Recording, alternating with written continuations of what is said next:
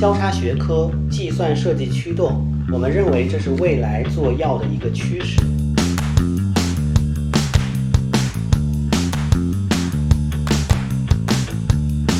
AI 计算呢，它是分大概可能三个阶段，是我们这一个时代的人的机会。我喜欢别人挑战。是资本也好，还是业界也好，我们其实这个行业发生了一些变革的一个机会和机遇。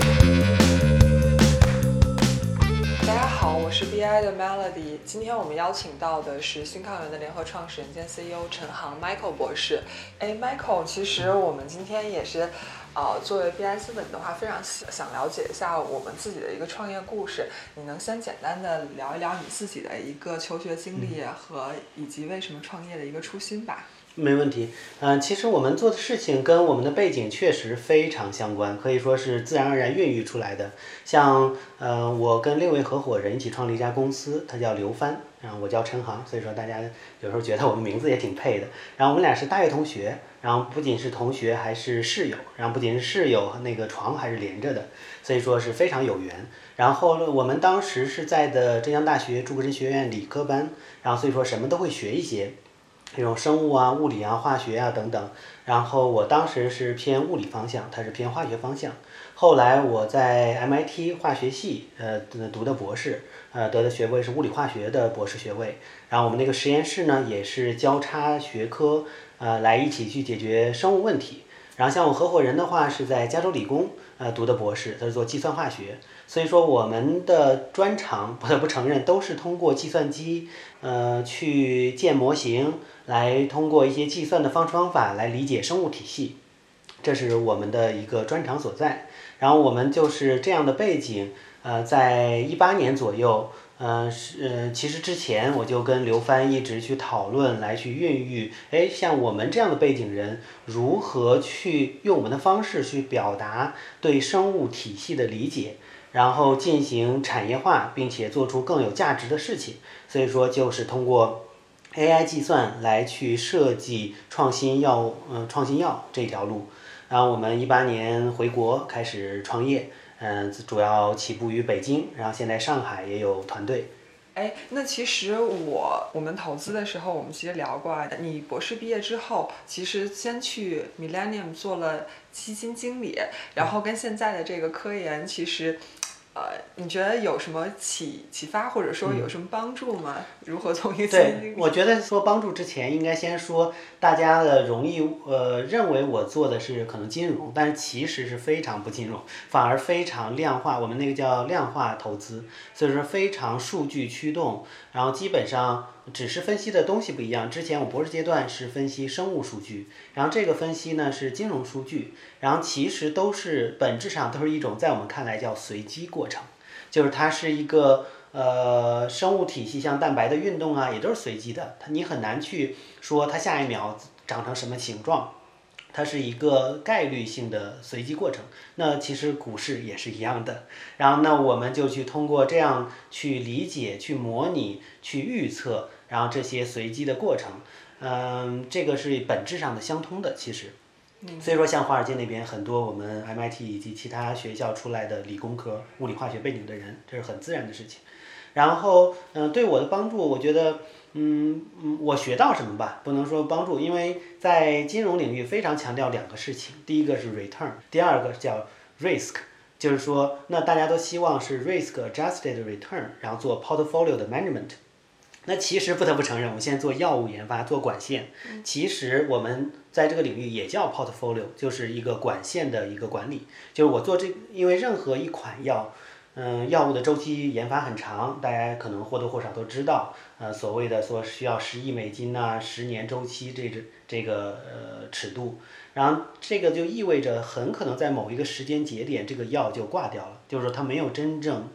走到这个病人对上市那天。然后呢，那就需要去分担风险，去如何构建一个比较好的 portfolio 来去做管理风险管理，然后去 allocate 资源。然后到这里面，所以说呢，嗯，这个本质上又有一种相通。然后其实我们在我我在公司 Millennium 千禧年有一个很大的特征，就是呃通过管人来管 risk，呃，这是它其中一个。然后我们这儿也很多去能独当一面去做药物整个流程的一些人才。那其实我们就是分配不同资源来管理这些精英人才，这种做药的人才来管理这些风险。对，这个是一些相通的地方。哎，另外的话，其实 Michael 就是因为你也提到了近几年来，无论是资本也好，还是业界也好，我们其实这个行业发生了一些变化，然后才有了我们现在这些。呃，怎么讲？看似资本大家都在进入的这样的一个人工智能驱动新药研发的这么一个行业，所以从你的观察来说，到底是哪些 fundamental 改变了，导致了这几年大行业出现这种所谓的行业变革的一个机会和机遇？嗯，对，这我觉得有是多维度的。就第一，嗯，如果去看我十年前的企业刚开始兴起的时候，生物医药领域啊，很多是比如说 licensee 模式，或者说它有一些管线，然后去推动，呃，hit 到临床二期，然后开始上运作上市等等。呃，它其实是不需要有自己原始创新的一些平台性技术，这个可以没有。就是可以通过 license in license out，然后去打一些中美时间差，就是它有一个时间窗口，你只要做得快是能赶上的。然后现在的话，几乎这种机会是不存在了。所以说现在大家，呃呃，而且有些上市公司还拿这个，不得不承认，有些公司还拿这个 story 或者这个故事来去运作公司，但是会发现它上市出现困难了，这个我就不点名了，确实现在有一些具体案例。然后呢，也就是说，大家都在开始，哎，你说你创新公司，那你创新的源头在哪里？你有没有平台型技术？所以说，大家现在开始回看这些。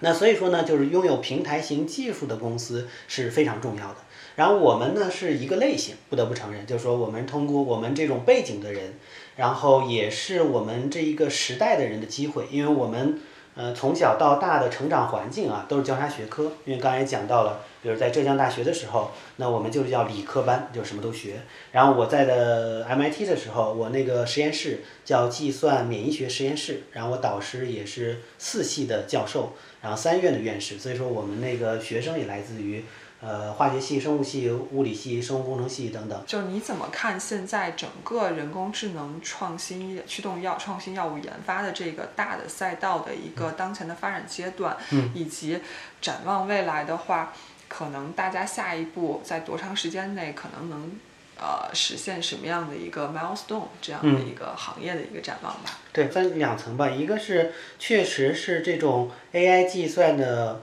嗯，核心算法技术就包括软件啊、平台呀，这个确实也需要。另一个呢，其实不得不承认，我们更关注的就是是它在药物的层面所展示出来的东西。嗯。然后呢，我们认为它是分大概可能三个阶段。第一个是呃，大家看到它做 AI 作为工具，真真正正看到了它产生的价值。嗯。呃，其实你问很多公司，说实话，他们多多少少都在用了。对，然后它不一定说是 AI 制药公司，但是它可能会在用，对它的工具性已经非常明显。然后第二个呢是真真正正能某一个管线是以 AI 计算为主导做出来的，你不能把其他的实验都说，哎呀，我只用电脑，我不用 wet lab，这不可能的。就是说，但是呢，它确实是计 AI 计算设计出来的一些药物。然后，并且进入临床，现在其实也开始有明星的一些案例，然后未来会更多，这个可以肯定的。然后这是这个当下我觉得所处的阶段。然后再一个阶段，我会觉得其实大家可能就不太会谈 AI 了，因为已经内化到一个公司的能力里了，就是它本来就是应该这样子，就是你可呃就相当于大家都在用，像我们用噬菌体展示平台。那你没有听说过其他公司会说我们是一家噬菌体展示 driven 的药企，这个不大有。呃，所以说未来我会觉得大家可能也不会说像我们公司可能也不会说 AI 呃 driven 的 biotech，其实 AI 就已经内化到我们自己能力，这是我们的基因的一部分。对，当然当下的话还是需要用管线来证明，所以说我觉得当下是处于这个状态。这个非常好，就是未来的其实 biotech company 就是 AI 是一个呃 basic must be 对对 must be 对一定是就是所以到下一个时代的话，AI 就是一个内化的基础核心的一个能力了。哎，Michael 其实因为我们也提到了我们的管线，您能再详细的介绍一下我们啊、新抗原现在的几个主要的研发方向，以及每个方向对应管线的大概的一个进展吗？对我们主要现在花的精精力比较大的是两个方向，一个是就是刚才提到多特性分子是一个小分子，然后它是蛋白降解剂，它是比如说有一个蛋白出问题了，它是通过结合呃一个蛋白，然后去在另一头，它像一个哑铃状的小分子，然后左边结合一个靶蛋白，然后右边结合一个叫 E 三连接酶的，然后给这个靶蛋白呢打标签，然后把它进一步降解掉，它是一个催化蛋白降解剂。然后这个的话是最早的美国公司，比如 Avenas 啊，然后这 Chimera 等等，他们最早到临床二期，所以说市面上还没有任何一款 Protect 这个这种药类型，呃，叫的 Protect 然后还没有这个药上市，也就是说它是属于我们这个公司的一个机会。然后我们现在做做事情就是基于这种 protect 药物去建立一个。AI 计算的理性设计的方法论，就是很早很早以前人都是通过这种试来试去的瓶瓶罐罐，然后去总结出一些经验。现在呢，我们希望通过加速这个工程，通过这种 AI 数据化，然后加速这个过程。呃，然后我们现在阶段是处于这个 almost PCC 阶段，就是说，呃，临床前的一些 candidate，然后明年就呃明年开始 IND enabling。呃，然后争取年底的时候能够推进到 IND，这个是我们的目标。对，然后生物药呃也是我们另外做的很大一块儿，然后就包括抗体就是一种生物药，但是即使抗体也有纳米抗体啊，这种双抗等等一系列的。然后我们主要做纳米抗体，就是比较前沿的一些抗体的模式。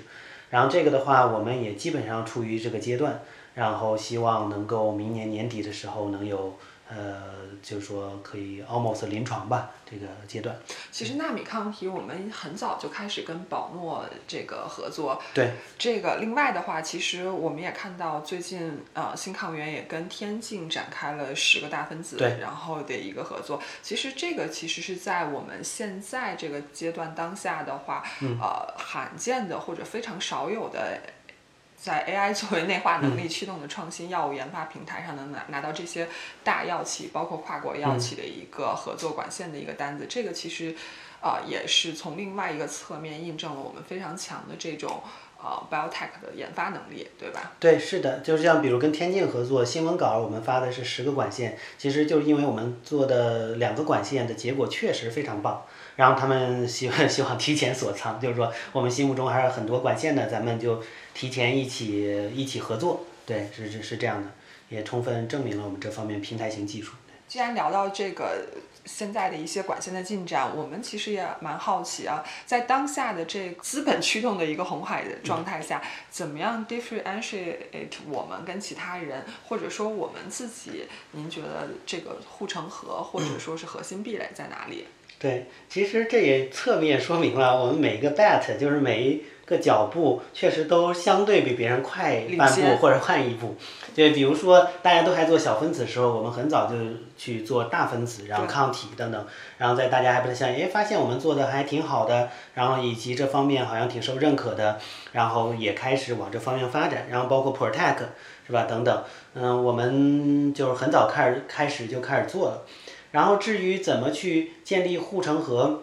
我觉得是是这样的，就是说。任何一个护城河，呃，一个定态护城河，它永远都不是护城河。也就是说，时时代一直在变。嗯。所以说呢，那我觉得我们如何去建立这护城，就是一直在去督促自己去做一些新的东西，就是相当于那个创新的 S 曲线，有些创业课讲的。然后就是下一波的这个创新在哪里？就是说不满足于当下的一个。一个创新去做，像我们就会做细胞治疗相关的一些创新，包括甚至基因治疗，我们也在计算方面去做布局。实验上确实可能也需要一些产业链的成熟，但是我们会提前去布局。因为你刚刚也提到了细胞治疗，然后这样的偏个性化的治疗手段，对，然后这个其实是在当下是非常热的一个 topic，因为这个一定是未来的一个趋势。对，那从时间点上来说的话，AI 驱动个性化治疗能够上市，然后另外一个时间点是什么时候？AI 驱动的这些为主导研发驱动的这个药物管线能上线。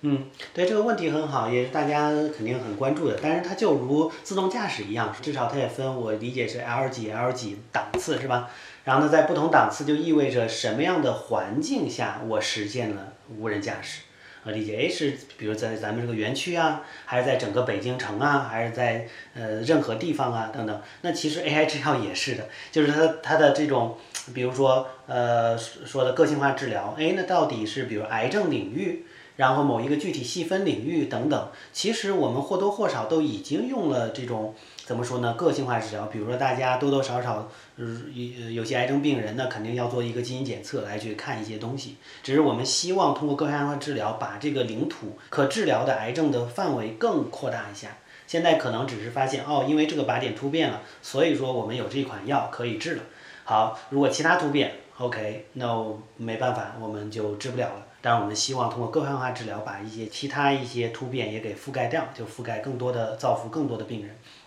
然后这是一个慢慢来的。然后如果非得问一个时间，或者说这个 AI 做药的一个时间的话，其实，嗯，由 AI 计算来去设计的药物，现在比较早的是刚临床一期。然后那所以说按照这个阶段来去预估的话，那应该差不多。中位数一点，五年应该能至少能看到。我说最后上市那一天啊。嗯，哎，因为刚刚我们也提到了，就是所谓的 AI 驱动药物研发，其实三个阶段：供给阶段，第二个是大家来为主导去验证管线的一个阶段，第三个其实就变成了一个内化的阶段。在当下，因为我们都处在这个所谓的第二个阶段的话，我们这样的所谓被打标签打成 AI 制药公司的这种这个创新型的这个 AI empower 的这个 biotech 是如何跟这这种传统的这个 big pharma 也好，或者说传统的这些业界巨头来共生共赢共存的，对对。其实生物医药界啊，共生共存是一个生物医药的本质属性，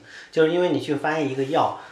经常被卖来卖去的，就像踢球一样，然后 A 家接盘，B 家再接盘，然后再就是大家会有阶段性的战略布局，以及呃，就是说他比如说那大药企也有说，我最近这个阶段就是看肿瘤，我主要是专心肿瘤，然后比如说这种呃其他性的自免疾病我可能不太碰，所以说这他也可能会去去出让一些呃一些 asset 或者怎么样，或者买入一些 asset 一些管线。所以说这个是本身的这个领域的生态，AI 制药有个好是可以布局很多方面。我们除了做肿瘤，也做自免，然后也去探索一些是退行神经性疾病等等。然后这些领域的话，我们希望去把它们推进到一些阶段，然后呢去跟呃 MNC 就是大的药企去 make a big deal。然后这样一起去做，然后这是管线上，然后包括平台性技术上，我们也在跟这些呃大的公司来去合作，打造一些我们可能不具备的一些平台性技术。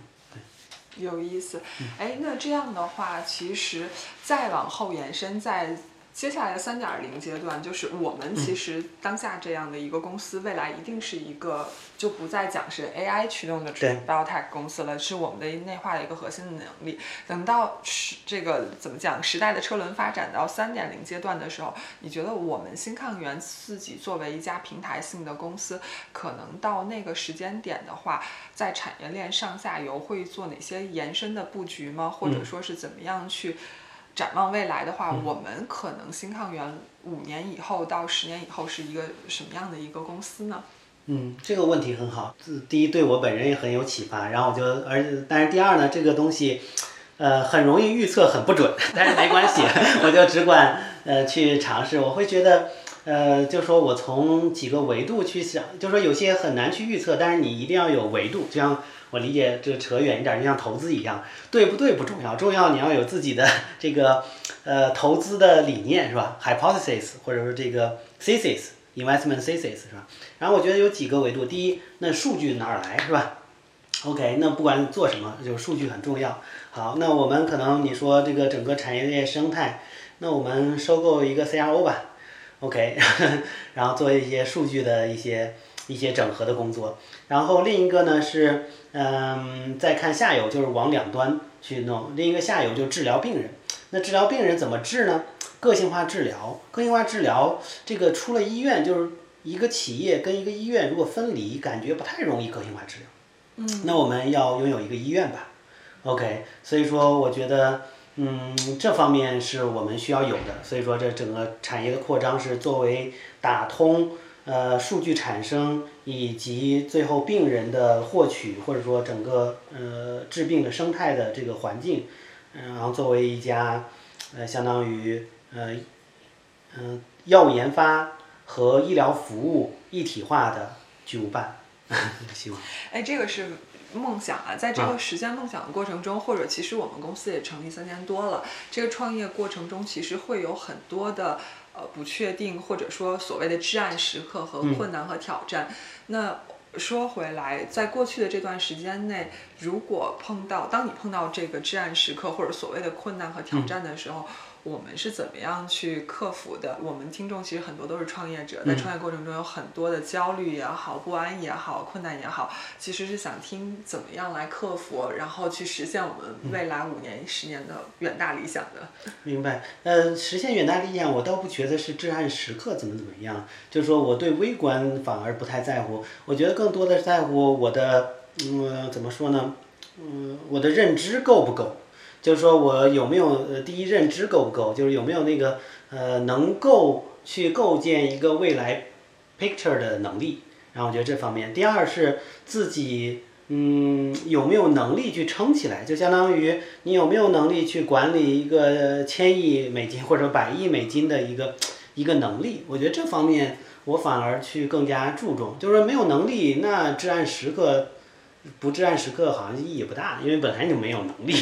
对，所以说更多的是我在乎这些。然后如果说微观非让我去回答微观的话，那我个人就是，呃，那我去我喜欢，那让自己，因为你老在一个至暗时刻也不行，最好稍微让自己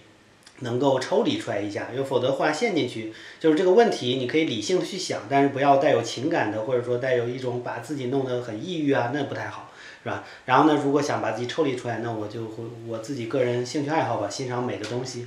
去看一些艺术的东西。其实你给了一个非常实际的建议，就是脱离情绪的去解决实际问题。对，是的。而不是说在这个情绪中一直被拽着走。对，然后另外的话还是关注。啊，vision 远大理想，我们的目标是什么？以及为了实现这个目标所具备的能力，来增添增补这个能力，可能是更重要的。是的，解决问题，这个是非常有意思的。哎，那刚刚说到了这个欣赏美的东西，呃，就是作为一个大家眼中的典型的这种理工男。MIT 的博士，然后再做创新药物研发，你是怎么样这个所谓的反差萌吧？用了一个美来概括所有东西，包括跟人对话，包括跟你对话。哎，有启发的时候，那我觉得它也是美的。就是他之前我还专门上一个 就是培创业培训课，然后讲到心流这个概念，就是说，哎，你能进入到一种呃 flow。一种心流的境界，然后你忘记了其他事情，然后这种东西就是一种美的事情，我把它定义为，所以说它是一个广义的美，在我看来。然后在我们欣赏一个呃一些艺术展的时候，其实你也是哎进入到哇去，它带入你进入到一种时空。然后我们去旅游的时候也会啊，然后跟你交流的时候也会，对我把它这样去定义。非常有意思，其实，呃，Michael。因为提到了这个这个广义的定义美，那我这个是个人的好奇啊，你有没有最近比较喜欢的一些书啊，或者说可以推荐给我们？我最近在看《道德经》，这样说是因为我前一段呃去呃听了一些讲座，就是说《道德经》，然后我觉得挺有意思，然后很有意思的是当年托尔斯泰翻译过《道德经》，然后我之前不知道，哇，我说托尔斯泰翻译《道德经》。然后呢，他是当年写一些，就是写小说写无聊了，然后去想探索一些其他世界，然后发现，哎，《道德经》道道可道非常道这些东西，挺像他们西方人认为的呃 God，就是这种东西的。然后他刚开始会翻译成 God 呀，然后后来又翻译成 Reason，对，就是说它的第一性原理，我还是理解为对。然后就是，然后还有《道德经》会讲无为啊，然后这些东西我觉得跟创业也很相关呢。然后意思就是说，你总是想什么事儿都自己做，然后那反而做不大，就是要让自己后撤一些，然后让大家多展示出来，然后这样更，嗯，更好一些。非常有意思啊，道可道非常道，无为之治。对，是的。哎，那因为刚刚我们也提到第一性原理了，或者说是你自己做新抗原的第一性原理是什么？然后再退一步讲，你自己本人的第一性原理，你给自己的定义。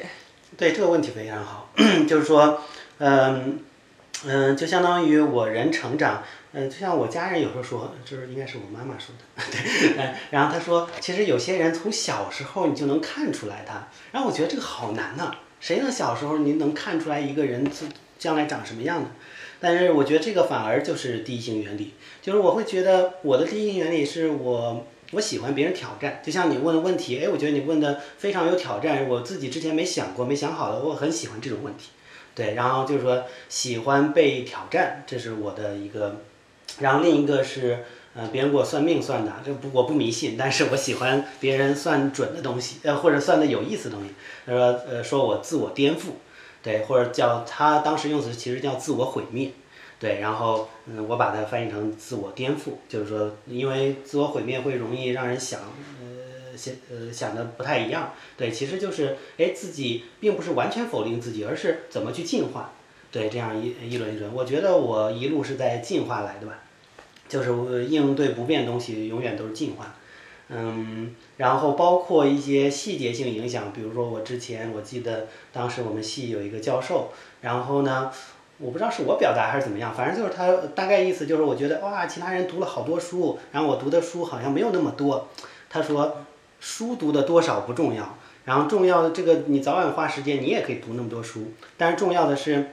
你怎么去嗯进化自己，就是说让自己呃通过读一本书，然后其实比别人读十本书，这个得到的能力更强。对，反正就是这个是我个人的吧。然后我们新抗原的话，我觉得是。呃，它的第一性原理是大家通过，嗯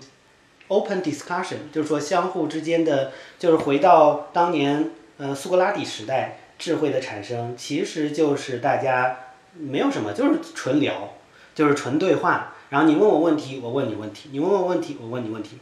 然后最后问着问着问着就产生哦，原来是这样的，然后这种智慧的产生。那我们公司也是，任何时候大家都充分的去讨论，去问问题。很有意思，所以刚刚其实我听到了几个关关键词啊，自我的呃颠覆也好，或者说叫自我的一个创新、自我的发展也好，你你其实会不会给自己打一些标签？比如说非典型的理工男，然后一个呃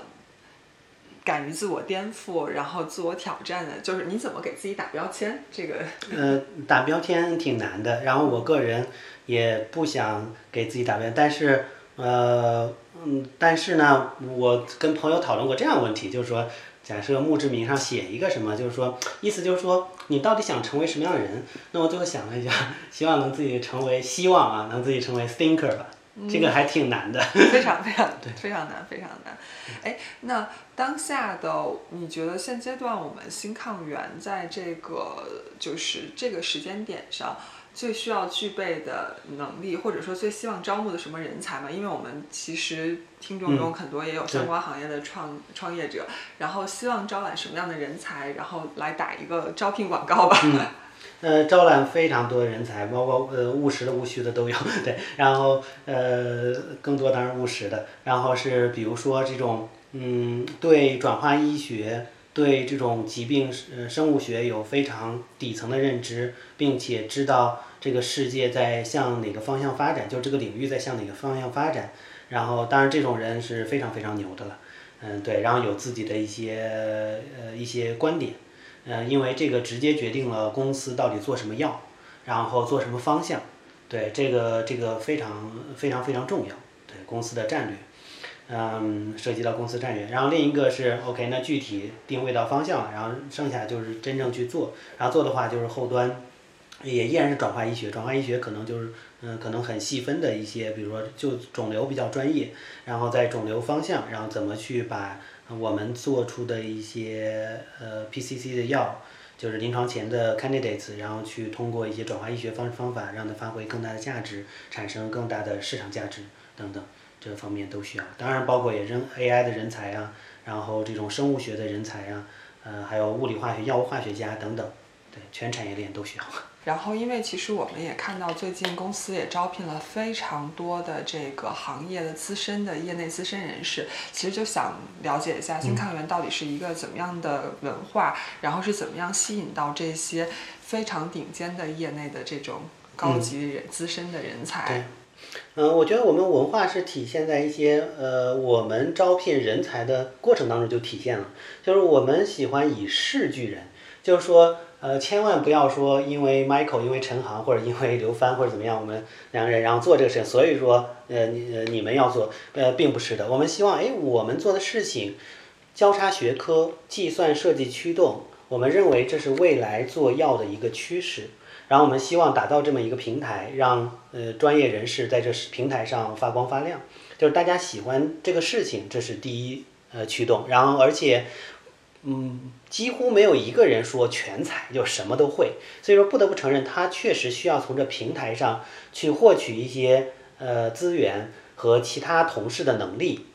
然后去真正去做创新。然后呢，我们平台就提供了这些，比如说有些并不是 AI 呃的人才。然后他可能是做药的老兵，然后他但是呢，他拥抱这些新事物，有这样的人。然后另一些呢是可能是 AIA 比较年轻，然后做算法非常牛，然后去理解这个生物蛋白的细节，但是他可能对药物的整个流程是缺乏一些认识。哎，他在我们的平台上可以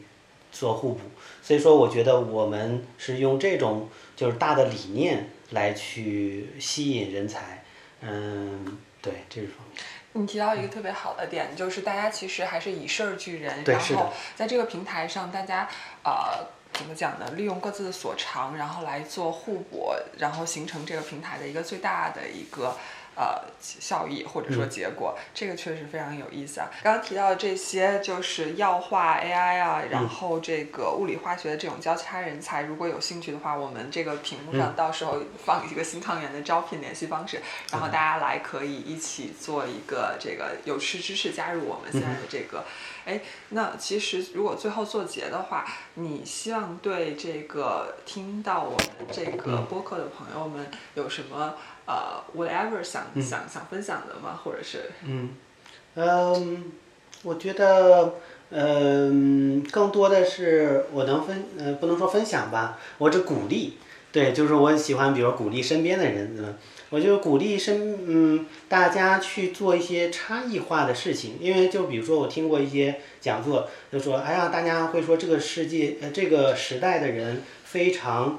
自我，非常讲话非常。呃，非常个性化，就是然后最后那个我就不点名了，就是那个学者，然后说，